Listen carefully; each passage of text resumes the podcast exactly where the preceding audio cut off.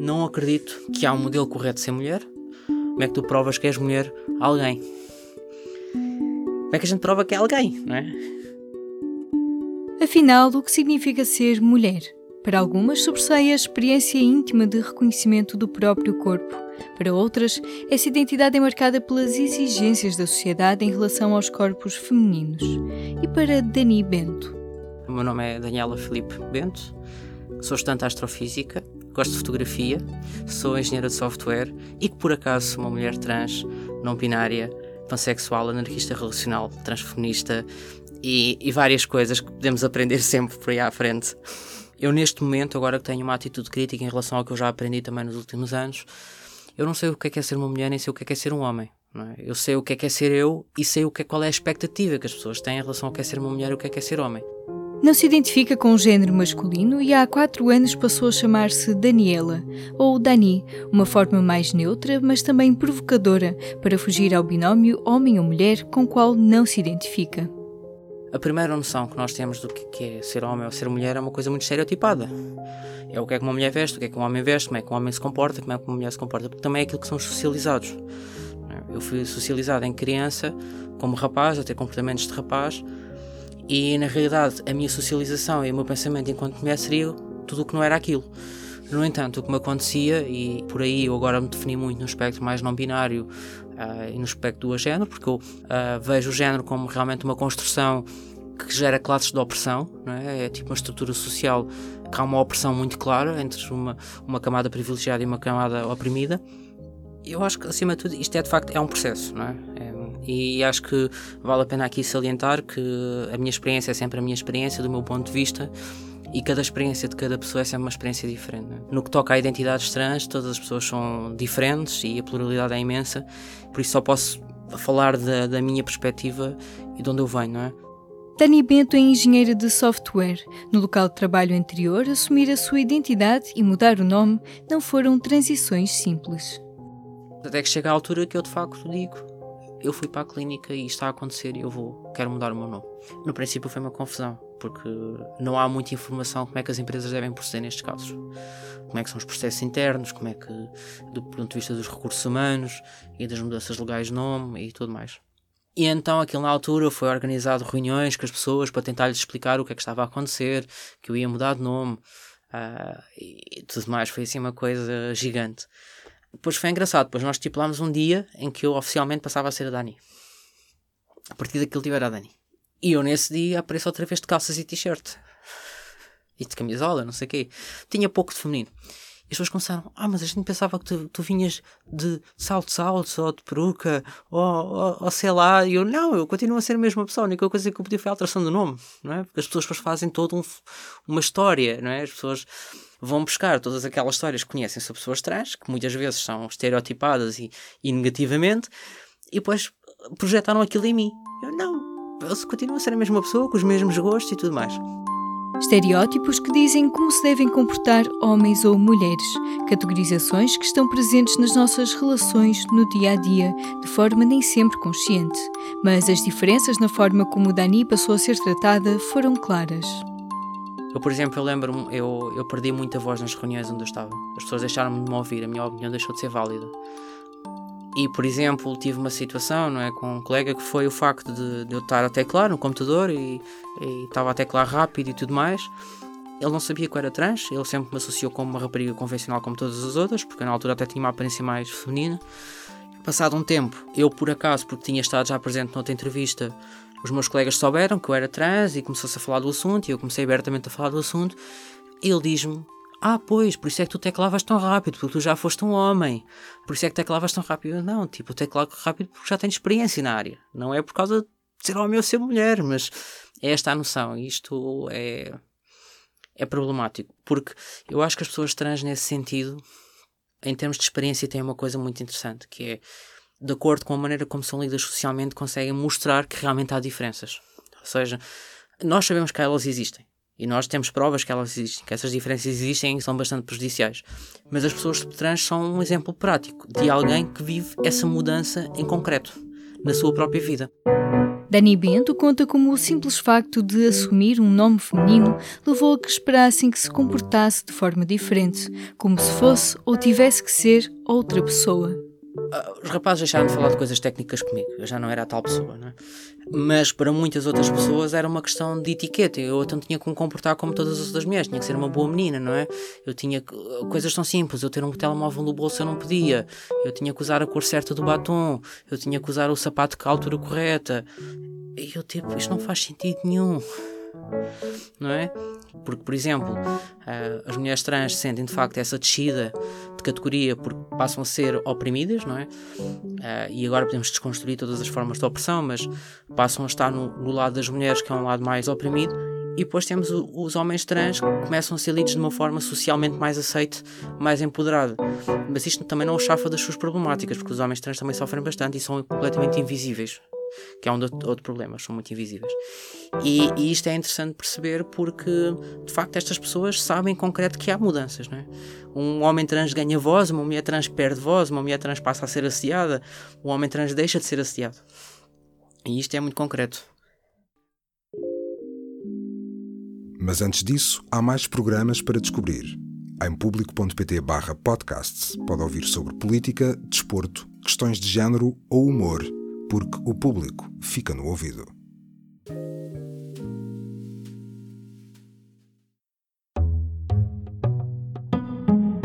Voltamos à questão inicial: o que é então ser mulher? Ou pensar a pergunta de outra forma: por que é que procuramos modelos ou características específicas quando somos tão diversas? Vamos lá desconstruir isto, não é? Eu não vejo o facto de ter mamas ou não ter mamas como sendo mulher ou não sendo mulher. Por isso é que eu costumo dizer, eu neste momento eu quero fazer algumas alterações ao meu corpo, não porque é de mulher ou porque é de homem, mas simplesmente porque eu quero, porque eu gosto e porque me faz sentir bem. Ou seja, neste momento a minha desconstrução já foi grande, já não estou naquela fase eu sou uma mulher, eu vou encaixar naquele estereótipo de mulher, porque é isto que é ser mulher, porque eu não acredito que há um modelo correto de ser mulher, há formas de sentir ser mulher e isto é uma questão identitária. É? Mais do que isso, é uma questão identitária. E, e, uma pessoa, uma mulher, uma mulher trans pode não ter que fazer tratamentos, uma mulher trans pode só mudar o nome, uma mulher trans, tal e qual como as outras mulheres, tem corpos diversos. Há uma diversidade enorme. Corpos diversos e formas de pensar tão diferentes, mas as questões da identidade de género nem sempre são simples quando se misturam com as questões clínicas e com os preconceitos dos médicos.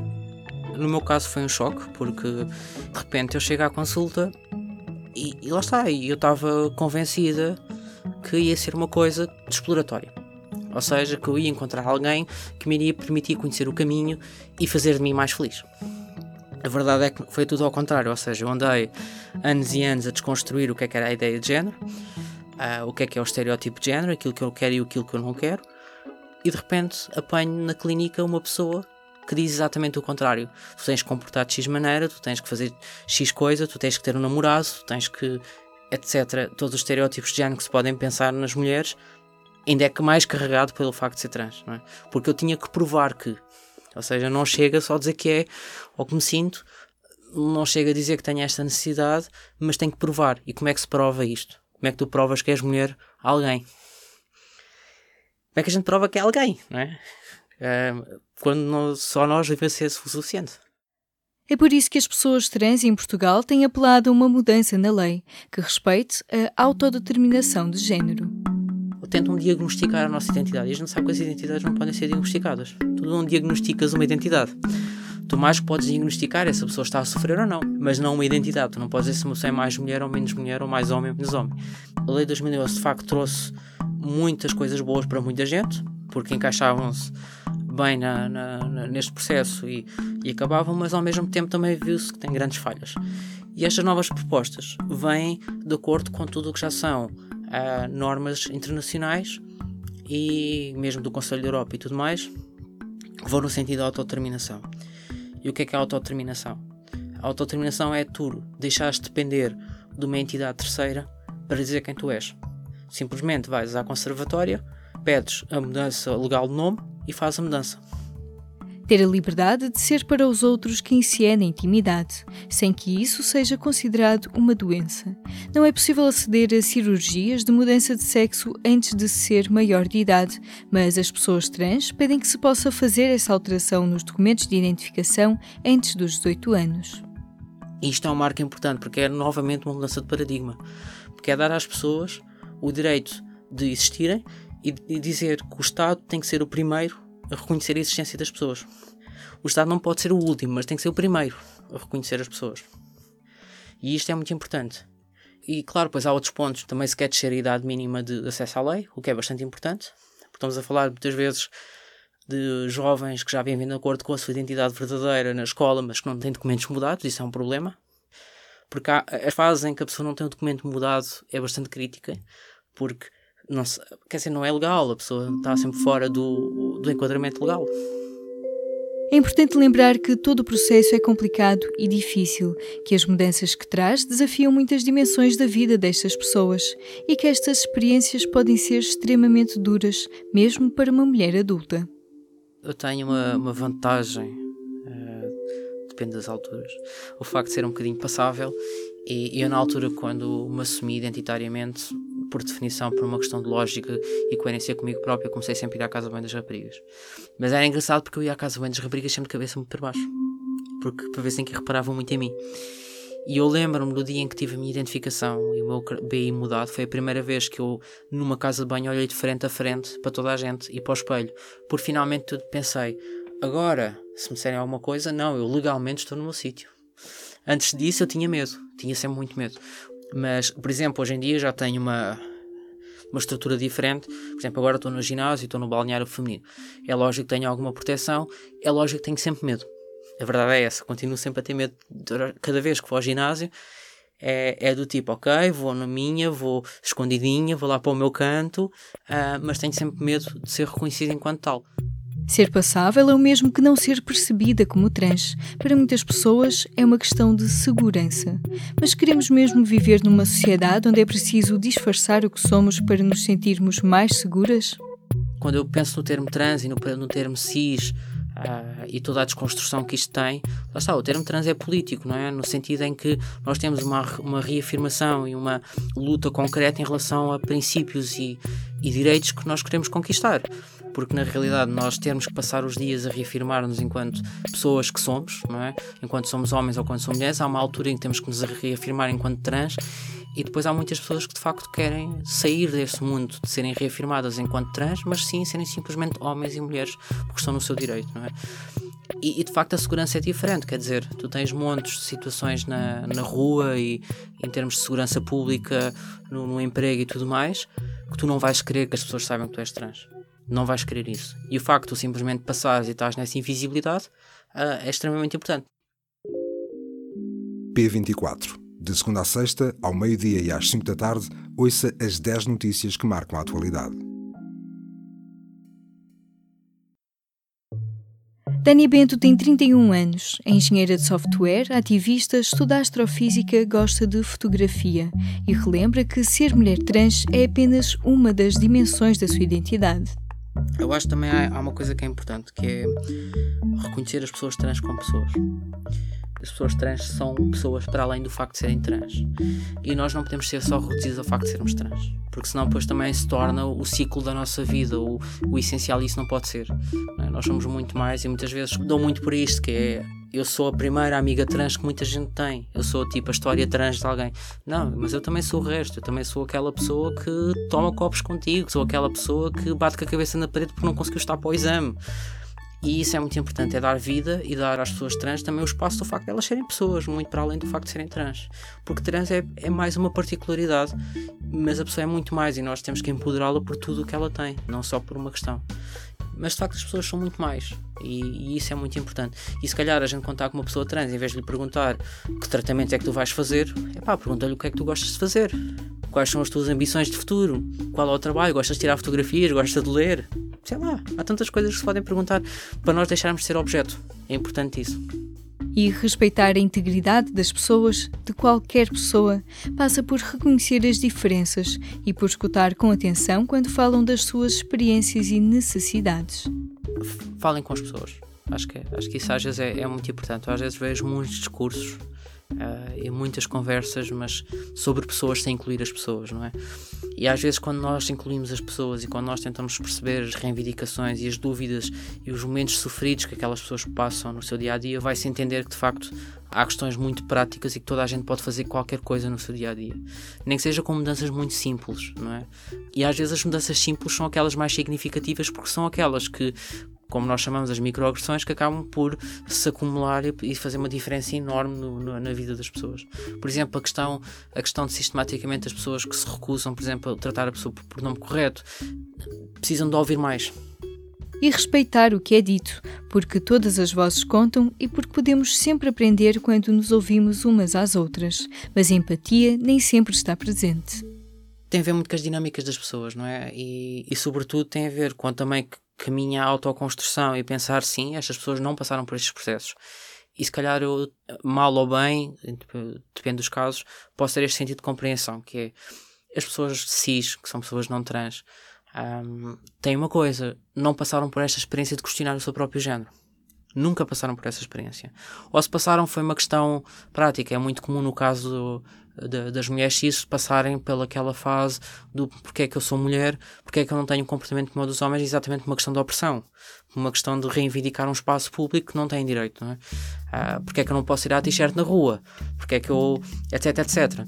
Mas do ponto de vista de identidade, do que é que estas pessoas são na sua natureza, muitas destas pessoas nunca questionaram isso nunca foi uma questão, nunca foi pensar, ah, mas se calhar eu não me identifico como esta pessoa, se calhar eu não me identifico com o meu nome, se calhar eu quero algo diferente. É por isso importante um debate público mais informado, defende Dani Bento.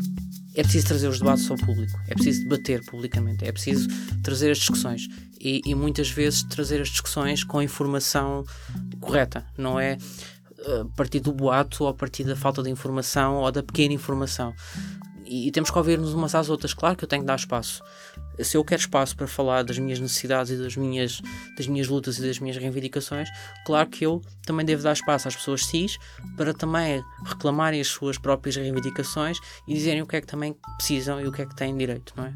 Claro que isto agora em vários tons, isto agora pode-se complicar tudo, é? Porque isto teoricamente pode ser um discurso bonito, mas depois na prática nós estamos a falar de pessoas e estamos a falar de pessoas diferentes e pessoas com sentimentos e pessoas com necessidades e pessoas com vidas muitas vezes dispares e com situações económicas e sociais e, e tudo mais completamente diferentes e tudo aí as coisas mudam. Mas é preciso procurar esses espaços. É necessário. Também dentro do movimento feminista é importante haver espaço para falar sobre as especificidades das mulheres trans, porque apesar das discriminações cruzadas que as mulheres de diferentes grupos enfrentam, haverá sempre um ponto de união no combate ao sexismo que constrange todos e todas. E tem uma coisa muito prática, é que as pessoas trans, na sua generalidade, tal e qual como as mulheres cis, procuram a libertação do próprio corpo, procuram a autonomia do corpo, procuram a libertação da identidade, procuram o combate ao facto de sentirem, porque normalmente o, o, homem é visto como o principal e a mulher é o outro, e as identidades trans também procuram, não, nós existimos e nós também somos identidades e não somos o outro, não é? Ou seja, há aqui muitos pontos em comuns. Claro, depois há especificidades, não é? As mulheres cis têm algumas especificidades delas, as mulheres trans também têm, tal e qual como mulheres negras têm especificidades que mulheres brancas não têm. E isto aqui é um bocadinho como é que nós nos adequamos e como é que nós procuramos realmente um feminismo interseccional que inclua todas as pessoas e que de facto combate uma coisa que é importante, que é a opressão, seja ela qual for. E se as opressões que vivemos também definem as mulheres em que nos tornamos, podemos sempre aprender umas com as outras a combater as amarras que nos prendem. As mulheres trans também são mulheres e também fazem parte do movimento. Ou seja, as questões trans, as questões identitárias, as questões de identidade de género, sim, também são uma luta do feminismo e devem ser vistas como tal porque o que acontece é que em muitos espaços feministas em Portugal ainda não existe a presença de pessoas trans. E é importante que as pessoas de algum modo também lá cheguem. E é preciso que essa informação lá chegue. Ou seja, não pode ser só grupos feministas de um lado e grupos transfeministas do outro só com pessoas trans. Não, tem que haver um cruzamento de algum lado, nem que haja poucas pessoas, mas tem que haver. Realmente percebermos que a luta tem que ser interseccional e realmente perceber que há questões específicas de mulheres cis, há questões específicas de mulheres trans e há questões que as unem as duas. E é por aí que nós temos que caminhar.